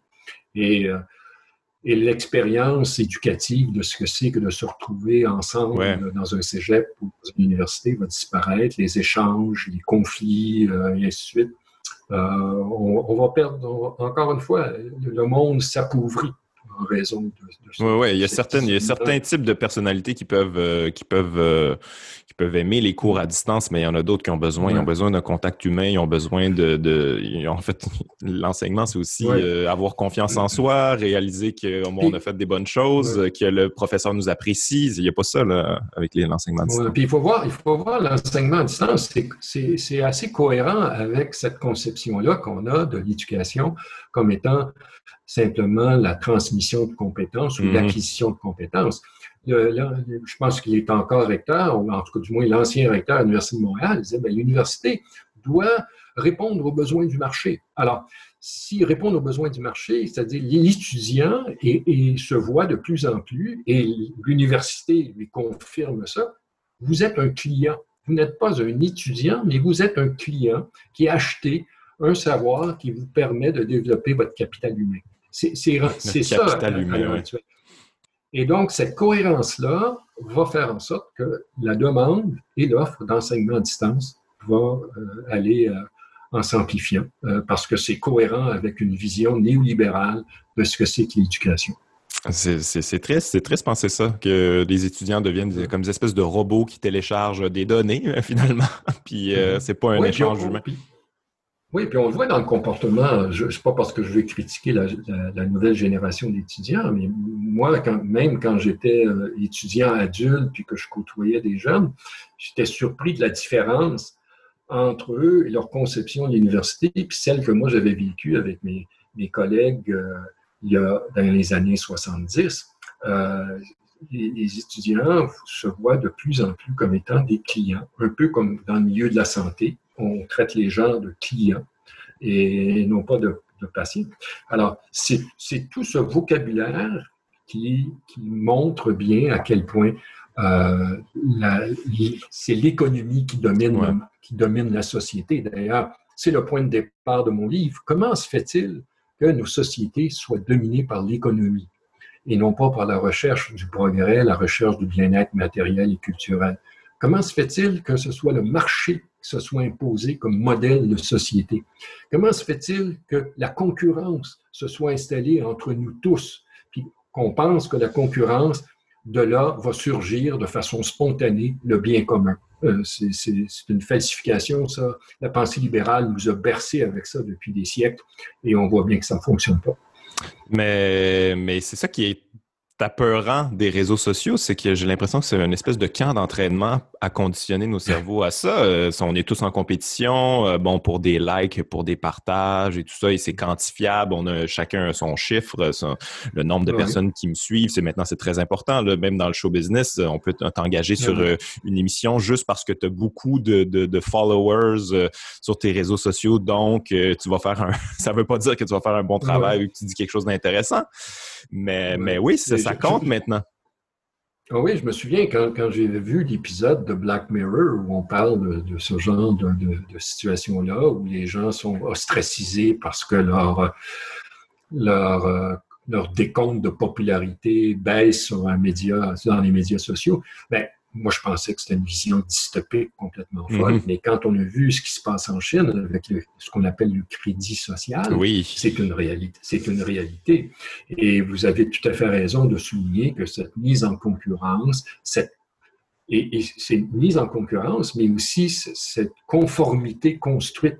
On, veut des gens conformes, on veut des gens qui agissent d'une certaine façon, qui aient le comportement voulu, et on fait tout pour renforcer le caractère souhaitable de ce comportement-là. Mm-hmm. Et euh, parfois, on, peut euh, utiliser euh, l'idéologie de la concurrence, d'autres fois l'idéologie du bien public, mais c'est toujours, toujours dans le sens d'un comportement qu'un certain nombre d'autorités souhaitent et imposent, réussissent à imposer. Quand c'est pas de façon psychologiquement acceptée, ça va être de façon policièrement imposée. Ouais, puis c'est ça avec ces, réseaux sociaux-là, ça vient de manière organique aussi. Euh, quand tu fais la bonne affaire, quand tu penses de la bonne manière, quand, quand, quand tu agis comme euh, on veut que tu agisses, ben, tu es récompensé, tu l'as, la, récompense directe est là, est chiffrée, euh, ça t'envoie de la dopamine, puis tout ça, c'est, c'est quand même. C'est ça, d'ailleurs, on, on, le voit dans le film sur les, les médias sociaux dont on parlait tantôt. Quand on, on dit la récompense, c'est un peu comme les machines à sous dans les casinos, c'est-à-dire qu'on s'assure que de temps à autre, il y ait quelques sous qui tombent. Ben, de la même façon que dans Facebook, on s'assure que de temps en temps, tu reçois un message, une notification. Euh, moi, je suis toujours surpris que je reçoive comme d'apprendre par un courriel de Facebook que ma sœur a, mis la photo de son chien sur sa page. Bon, c'est quoi l'intérêt? Mais ça suscite l'utilisation de Facebook. Ça, et ça fait en sorte qu'il y a plus d'annonceurs qui vont utiliser, qui vont faire, qui vont payer Facebook parce que Facebook a plus d'utilisateurs, a plus de consultations sur ses pages. La pression économique est là, elle est constante. Et, euh, et ben, voilà. C'est pour ça qu'on disait tantôt, c'est difficile d'être optimiste, mais on n'a pas le choix. Ouais. Pour en venir à l'éducation, il y a quelque chose qui m'a un peu perturbé, que je n'étais pas au courant. Euh, les GAFAM veulent éventuellement recueillir des données, si ce n'est pas déjà fait, là, en fait, ça semble être déjà le, cas, veulent recueillir des données en éducation. Google qui fournit du matériel dans des écoles, je ne sais pas si ça se passe euh, seulement aux États-Unis, je ne sais pas s'il y a ça au, Canada, mais pouvez-vous nous expliquer de quelle manière on peut recueillir des données en éducation, puis qu'est-ce qu'on veut faire avec ça au final? Ben, il y a ce que je, ce que je sais, je n'ai pas poussé l'enquête au-delà de ce, que, ce dont je parle dans mon livre, mais euh, la, aux États-Unis, les, euh, les entreprises ont créé, Google, euh, Apple, ont créé une entreprise sans but lucratif qui a réussi à convaincre un certain nombre de, de, commissions scolaires, les districts scolaires aux États-Unis, parce que c'est extrêmement décentralisé aux États-Unis, le, système d'éducation. C'est pas comme nous avec un ministère dans chaque province puis qui centralise des programmes ou des choses comme ça. Ils ont réussi à convaincre, euh, je sais pas combien de centaines de milliers de districts scolaires à modifier leur, leur curriculum pour, pour amener l'informatique euh, très tôt dans l'enseignement. Euh, ils ont euh, donné, distribué ou vendu à vil prix des millions d'ordinateurs, le Chromebook entre autres, qui est en, qui équipe, je pense, 50% des classes aux ah États-Unis. Hein? Et à travers le Chromebook, vous utilisez les applications euh, de, de, Microsoft, je pense c'est Chrome, c'est Microsoft, ou Google, pardon. Et vous utilisez donc ces, ces, ces applications-là qui collectent des données. Et quand l'élève quitte euh, l'école, euh, après sa, diplomation, on l'invite à transférer les données qu'il avait sur ces applications-là, qui sont spécifiques pour euh, les élèves, pour le système d'enseignement. On leur demande la permission de les, transporter sur les applications, entre guillemets, pour adultes Puis c'est plus simple, on dit, ah, ben oui, ça, va être, ça va être moins compliqué, tout à fait, let's go. Oui, c'est ça. Ça, ça c'est une première chose. La deuxième chose, c'est la, la, production de main-d'œuvre. Euh, oui. On, s'attend à ce que, justement, l'informatique qui est enseignée dès les premières années du, primaire euh, pour le codage, euh, et comme par hasard, c'est un code utilisé par Apple. Et on se dit, on soupçonne que ce qu'Apple est en train de faire, c'est de développer une main-d'œuvre qui va être assez à bon marché dans le futur, qui va connaître les, les, modalités de, de, programmation dans le, le langage Apple. Et euh, c'est comme si, c'est ce que je dis dans mon livre, c'est comme si, euh, pourquoi introduire l'informatique et le codage à un si jeune âge? Est-ce que quand j'ai appris à lire, moi, on m'a donné des cours sur l'imprimerie euh, ou sur la dactylo? Est-ce qu'on m'a fait apprendre la dactylo pour euh, apprendre la lecture? C'est un peu la même chose. Au prétexte d'une littératie informatique ou numérique, on montre euh, comment programmer, mais c'est pas ça la littératie numérique. Euh, c'est pas ça du tout. et donc, on, on, peut voir une stratégie sur plusieurs plans de la part des GAFAM, à la fois collecte de données, habituer ces élèves-là à utiliser leurs applications et, pas d'autres. Et ensuite, à former une main-d'œuvre à bon marché, euh, puis à, grande échelle. Euh, parce que là, vous avez, vous avez des millions d'enfants qui vont apprendre à coder avec le, langage de C'est ça, ça donne des, ça donne froid dans le dos. Ça, ça m'amène à quelque chose. J'étais pas au courant que ça existait et qui m'a scandalisé. Euh, Crowdflower, je, je, connaissais pas ça. Euh, c'est qui est finalement une espèce de sweatshop euh, informatique. Est-ce que vous pouvez nous expliquer qu'est-ce que c'est exactement quand on parle de quand on parle de, de, de, former des, des, enfants qui savent comment fonctionne euh, la technologie, ce que ça, jusqu'où ça peut aller? Je sais pas si vous pouvez ben, là, là c'est pas tellement de la formation de main-d'œuvre, c'est l'utilisation. L'utilisation, c'est ça. ça c'est le, le, le, but de tout ça, oui. Ben, c'est euh, ce que je comprends, le, but principal, c'est peut-être pas le seul, mais le but principal de ce, de ce genre d'exercice de distribution du travail, c'est des micro-tâches. Hein. Alors, moi, je suis allé sur un de leurs sites, de Mechanical Turk, et euh, on me demandait de, de, lire des textes et d'isoler euh, des termes. Je me souviens plus, je pense que c'était le nom de l'entreprise ou quelque chose. Alors, euh, je pense que c'était des articles de journaux ou des communiqués de presse. Et euh, à chaque fois que je lisais un texte puis que j'arrivais à, à, trouver de façon, à réussir à trouver ce qu'on y cherchait, je ne me souviens plus s'il y avait deux sous ou quatre sous, enfin, c'était dérisoire. Et, ça, ça prend quelques minutes quand même? Ben, moi, j'avais calculé que pour un texte euh, normal, ça me prenait, je pense, c'était deux minutes. Et, euh, il y en a peut-être qui le font plus rapidement, mm-hmm. mais moi, ça me prenait deux minutes pour à peu près deux sous. Alors, multipliez ça pour une heure, vous faites 60 sous de l'heure. Et, et, c'est ça, c'est-à-dire que on utilise ces micro-tâches-là pour alimenter les algorithmes d'intelligence artificielle. C'est-à-dire qu'on va vous envoyer des images, on va envoyer des choses que l'ordinateur n'arrive pas à, décoder. Alors, on demande à des humains de dire, ben, est-ce que ce que je vois, c'est un chat noir ou un ours blanc? Euh, et ainsi de suite. Et là, ça, permet aux algorithmes de, se corriger, d'apprendre, et ainsi de suite. Alors, on paye des gens des, des choses dérisoires pour ça. Il y a d'autres fonctions euh, là, ça va être pour l'analyse de sondage, de résultats de sondage, des choses comme ça. Chez les universités, les chercheurs en sciences sociales utilisent beaucoup euh, les services de, de, Crowdflower puis Mechanical Turk. Là.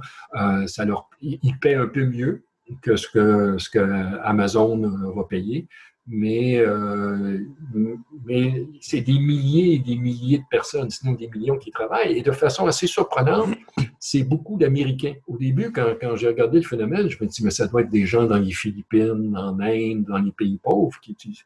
Mais non, il y a beaucoup, beaucoup de, gens aux États-Unis qui euh, préfèrent même euh, travailler là-dessus parce que ça leur permet de travailler à domicile. Ils ont peut-être de jeunes enfants ou un parent malade. Donc, ils restent à domicile. Et, et souvent, ce sont des gens qui ont même des, des euh, diplômes universitaires. C'est incroyable comment, ils, comment ils font. De, non, c'est ça.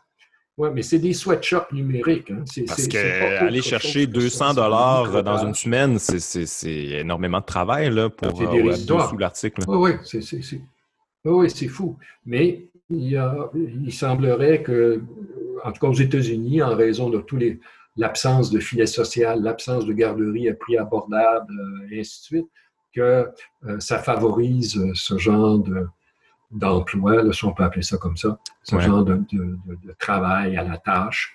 Euh, oui, c'est du travail à la pièce. Hein. L'avantage aussi pour, pour plusieurs, c'est qu'ils choisissent les heures auxquelles ils travaillent. Euh, on peut travailler la nuit, on peut travailler deux jours le matin, deux jours l'après-midi, euh, deux heures le matin, deux heures l'après-midi.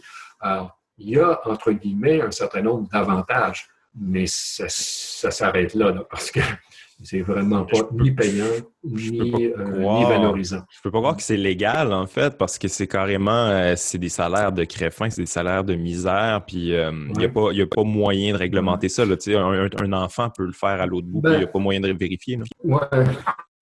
Ben, moi, je propose dans mon livre un certain nombre de mesures. Je pense qu'elles sont, sont à certains égards assez idéalistes. Mais euh, je pense qu'il faut commencer à avoir le débat sur les mesures à prendre, les protections à donner à ces travailleurs-là, euh, la garantie d'un nombre d'heures travaillées, la garantie d'un salaire minimum euh, qui soit l'équivalent de celui qui est en vigueur dans, dans leur juridiction. si vous soyez aux Philippines ou en Inde ou ailleurs, que vous ayez un salaire minimum. Si le donneur d'ouvrage est américain, ben, euh, qui paie un salaire euh, qui serait conforme au salaire minimum américain. Euh, et, donc, mais, mais je pense qu'il faut, faut, commencer à, à, discuter de la réalité de ce, travail-là, un peu comme on le fait maintenant avec Uber. les gens veulent être reconnus comme, comme des salariés et non pas comme des travailleurs autonomes. Donc, on voit que ça évolue, ça, ça va être lent, mais je pense qu'il y, a moyen de commencer à, s'attaquer euh, à ces entreprises-là pour euh, s'assurer la protection des gens qui les emploient. Ouais, parce que et ça, va aller, ça va aller euh, en se multipliant. Hein, oui, oui, oui. Le travail à la pièce, ça semble être le futur parce que justement, bon, tu travailles à la pièce, tu n'as pas un salaire garanti, tu n'as pas d'avantage, tu n'as rien finalement. Tu, fais la tâche, tu es payé, tu la fais pas, tu n'es pas payé, puis, puis tu es en compétition aussi. Tu es en compétition avec les autres, tu, veux, tu veux toujours travailler plus pour avoir, avoir un bon salaire, puis avoir un bon chiffre, puis être bien coté. Là, quand on parle d'Uber, tu as un système de cotation aussi la réputation. Hein. C'est extrêmement important, semble-t-il, la réputation. En fait, c'est pas de la réputation, c'est de la surveillance. Ouais, ouais, C'est pas autre chose. C'est pas autre chose. C'est de la surveillance qui est centralisée euh, et par, euh, par l'entreprise et qui est extrêmement opaque parce que pas moyen de savoir exactement la, façon que c'est connecté, la, façon que c'est transmis. C'est pas parce que quelqu'un dit que vous avez été impoli dans la, dans la voiture que, que c'est le cas. C'est peut-être parce mhm. que vous ne vouliez pas discuter euh, euh, du, euh, du, club de striptease à côté. Je veux dire, on ne sait pas. Alors, moi, je ne fais aucune confiance à des gens comme Hubert pour évaluer la, réputation de leur, de leur choix. Ouais. Ben, c'est triste à dire, mais j'imagine, bon, on n'a pas les chiffres, là, mais on peut imaginer qu'en en temps de pandémie, euh, ça a dû avoir un boom extraordinaire, ça, du travail à la pièce comme ça, aller euh, euh, lire des articles à deux scènes. Il y en a qui c'est leur seule option. Uber, bon, Uber Eats, j'imagine qu'ils ont fait beaucoup d'argent avec les gens qui peuvent pas aller dans les restaurants. Amazon ont fait une fortune, on l'a vu. Là. Jeff Bezos, comme je suis rendu trillionnaire, je sais plus trop combien d'argent il y a. Mais la pandémie a vraiment aidé tous les GAFAM. Là.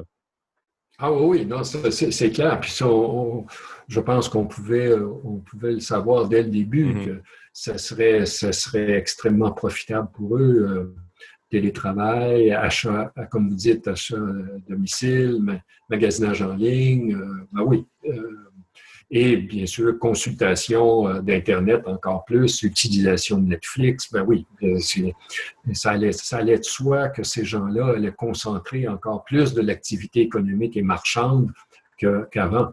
et, euh, et, maintenant que les habitudes sont installées, je vois mal comment on va retourner en arrière. Je vois mal les commerces de la rue Saint-Laurent ou Saint-Denis à Montréal commencer à prospérer dans, le court terme, en tout cas. Oui, ouais, pas dans le court terme, mais je, leur ah. souhaite bonne chance dans le long terme euh, si on en sort. Aussi, Même chose pour la restauration à, Montréal et ailleurs. euh, le nombre de restaurants qui ferment, euh, etc. Bon, ça, c'est la pandémie, c'est pas, c'est pas nos amis de Google qui. Non, non, non, mais ceux qui en profitent. Ils en profitent, ils en profitent, voilà. Euh, bon, en terminons sur, euh, je ne veux pas vous retenir plus longtemps, mais terminons sur du positif, des solutions, parce qu'il y a des solutions dans le livre quand même, des, en fait des pistes de solutions, des, propositions. Euh, vous en mm-hmm. avez nommé quelques-unes, mais bon, là, on parlait justement des, du travail à la pièce puis tout ça. vous proposez de syndiquer travailleurs autonomes. Je ne savais pas que c'est interdit de se syndiquer en tant que travailleur autonome? Ben oui, ben vous n'êtes pas couvert par le Code du travail. Mhm. Vous n'êtes pas un salarié. Et c'est seulement si on est salarié qu'on peut former un syndicat et négocier une convention collective. Euh, si si mon, mon donneur d'ouvrage n'est pas mon employeur, je ne peux, pas, je peux pas négocier avec lui, je ne peux pas me syndiquer. Euh, non. Alors, il faut être reconnu. Soit modifier le Code du travail, soit euh, modifier la relation entre le travailleur autonome et le donneur d'ouvrage pour en faire un salarié et l'autre un employeur. Euh, moi, j'ai été pigiste toute ma vie. Je vous donne un exemple. Euh, normalement, l'employeur, pour la régie des rentes, pour prendre cet exemple-là, va mhm. payer la moitié, 50% de la contribution de la régie des rentes. Mais parce que j'étais travailleur autonome, je payais le 10% au total. Je, je ne facturais pas à mon donneur d'ouvrage un 5 un supplément de 5% comme étant sa cotisation normale à, la régie des rentes. Et donc, le donneur d'ouvrage échappait à tout. Il ne payait pas mes vacances, il ne payait rien de ça. Alors, c'est la même chose pour Uber. Donc, il faut modifier le Code du travail pour permettre une, protection des, travailleurs, euh, permettre qu'ils aient des avantages sociaux et ainsi de suite. De la même façon que je propose dans mon livre sur la question de l'automatisation, parce qu'on s'attend, puis on le voit d'ailleurs, que la robotisation et l'automatisation s'accélèrent à la faveur de la pandémie.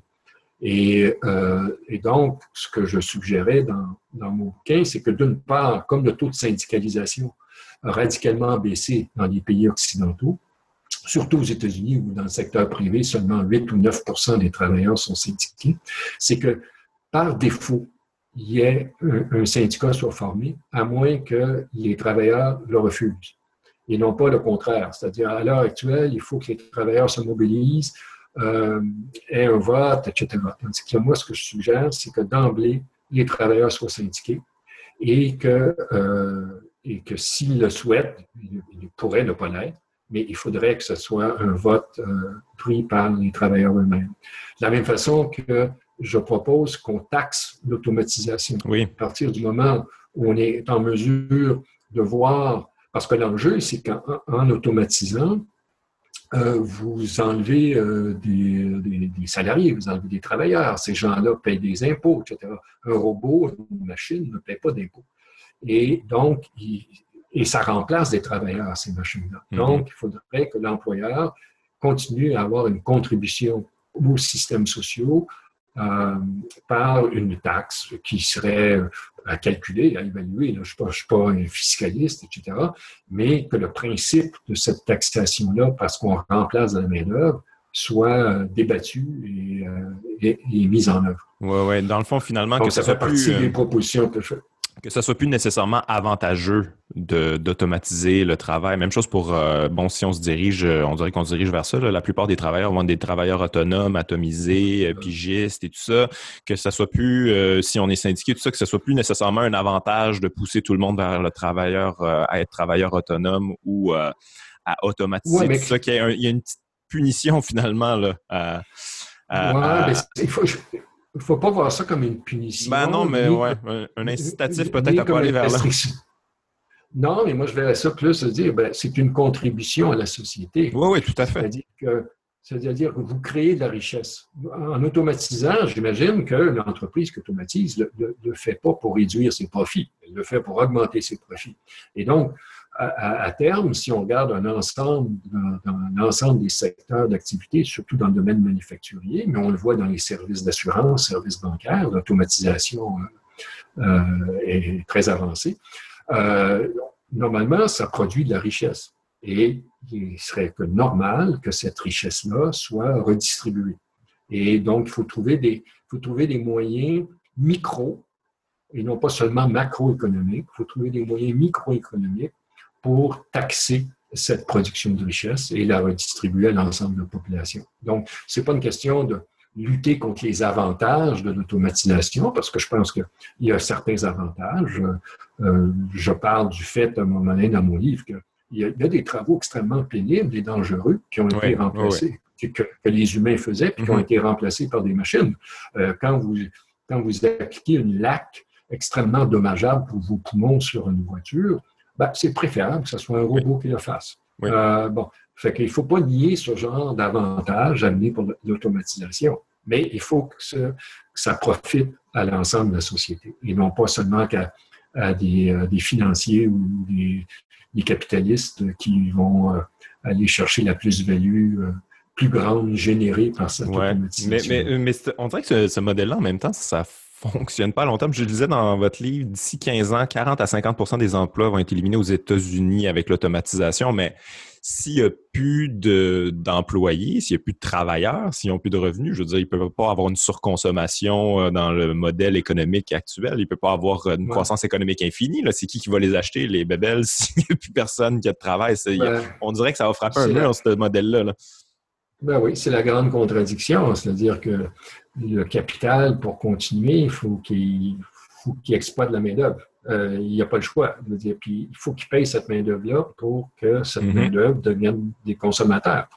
Euh, tuer, tuer le travail salarié, c'est tuer la consommation.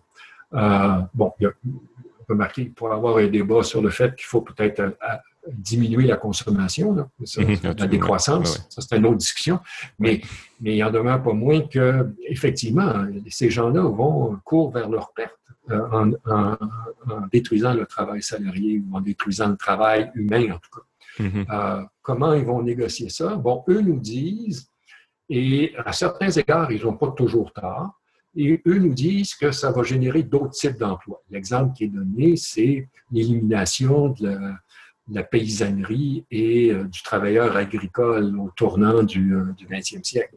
On avait, je me souviens plus du pourcentage, on avait énormément de gens qui travaillaient dans le domaine agricole. Maintenant, on est rendu à 1 ou 2% de la population. Et ces gens-là qui ont été déplacés ont trouvé du travail ailleurs. Le problème qu'on a, c'est pas tellement ce déplacement de la main-d'œuvre, c'est la rapidité à laquelle ça va se faire. Et on soupçonne que parce que ça va être si rapide, le choc va être terrible. Euh, étaler ça sur 20, 30, 40 ans, 50 ans, comme ça a été le cas pour l'agriculture, c'est une chose. Mais le faire sur 10, 15 ans, et surtout dans des domaines où la main-d'œuvre qu'on voudrait avoir risque de, on va avoir besoin de compétences euh, techniques très ben avancées. On ne pourra pas euh, prendre celui qui travaillait euh, sur une chaîne de montage puis l'amener à coder des robots. Ça ne peut pas se faire aussi rapidement que ça. Donc, il va falloir des méthodes et de, l'accompagnement de ces travailleurs-là qui vont être déplacés. Et il va falloir que les entreprises acceptent de financer la, formation de la main-d'œuvre beaucoup plus qu'ils le font maintenant. Euh, et ça va coûter des sous, il va y avoir des problèmes sociaux importants, je soupçonne. Mais, on, moi, je pense qu'on peut trouver des solutions à ça. Mais euh, encore une fois, la question du revenu minimum universel garanti, il y, a, il y, a, plein de propositions sur la table pour tenter de remplacer les revenus générés par le travail par d'autres formes, là, par une mm-hmm. redistribution de la richesse qui passerait par d'autres voies principal que le travail. Et donc, il faut explorer ce, genre de modalité de redistribution. Ah, mais le marché a déjà pensé à tout ça, euh, Pierre. Les gens qui n'ont pas de qui ont pas de compétences, ils ont juste allé sur Crowdflower et Mechanical Turk. ils font des revenus. Le marché a toujours raison. en terminant, il y a une, solution, une piste de solution que je trouve intéressante euh, par, rapport, euh, par rapport à la collecte de données, de peut-être passer par les fournisseurs, euh, que ce soit Bell, Vidéotron, etc. de quelle manière vous voyez ça? Parce que moi, je mange une, ma copine a travaillé en musique, puis les plateformes de streaming, puis tout ça.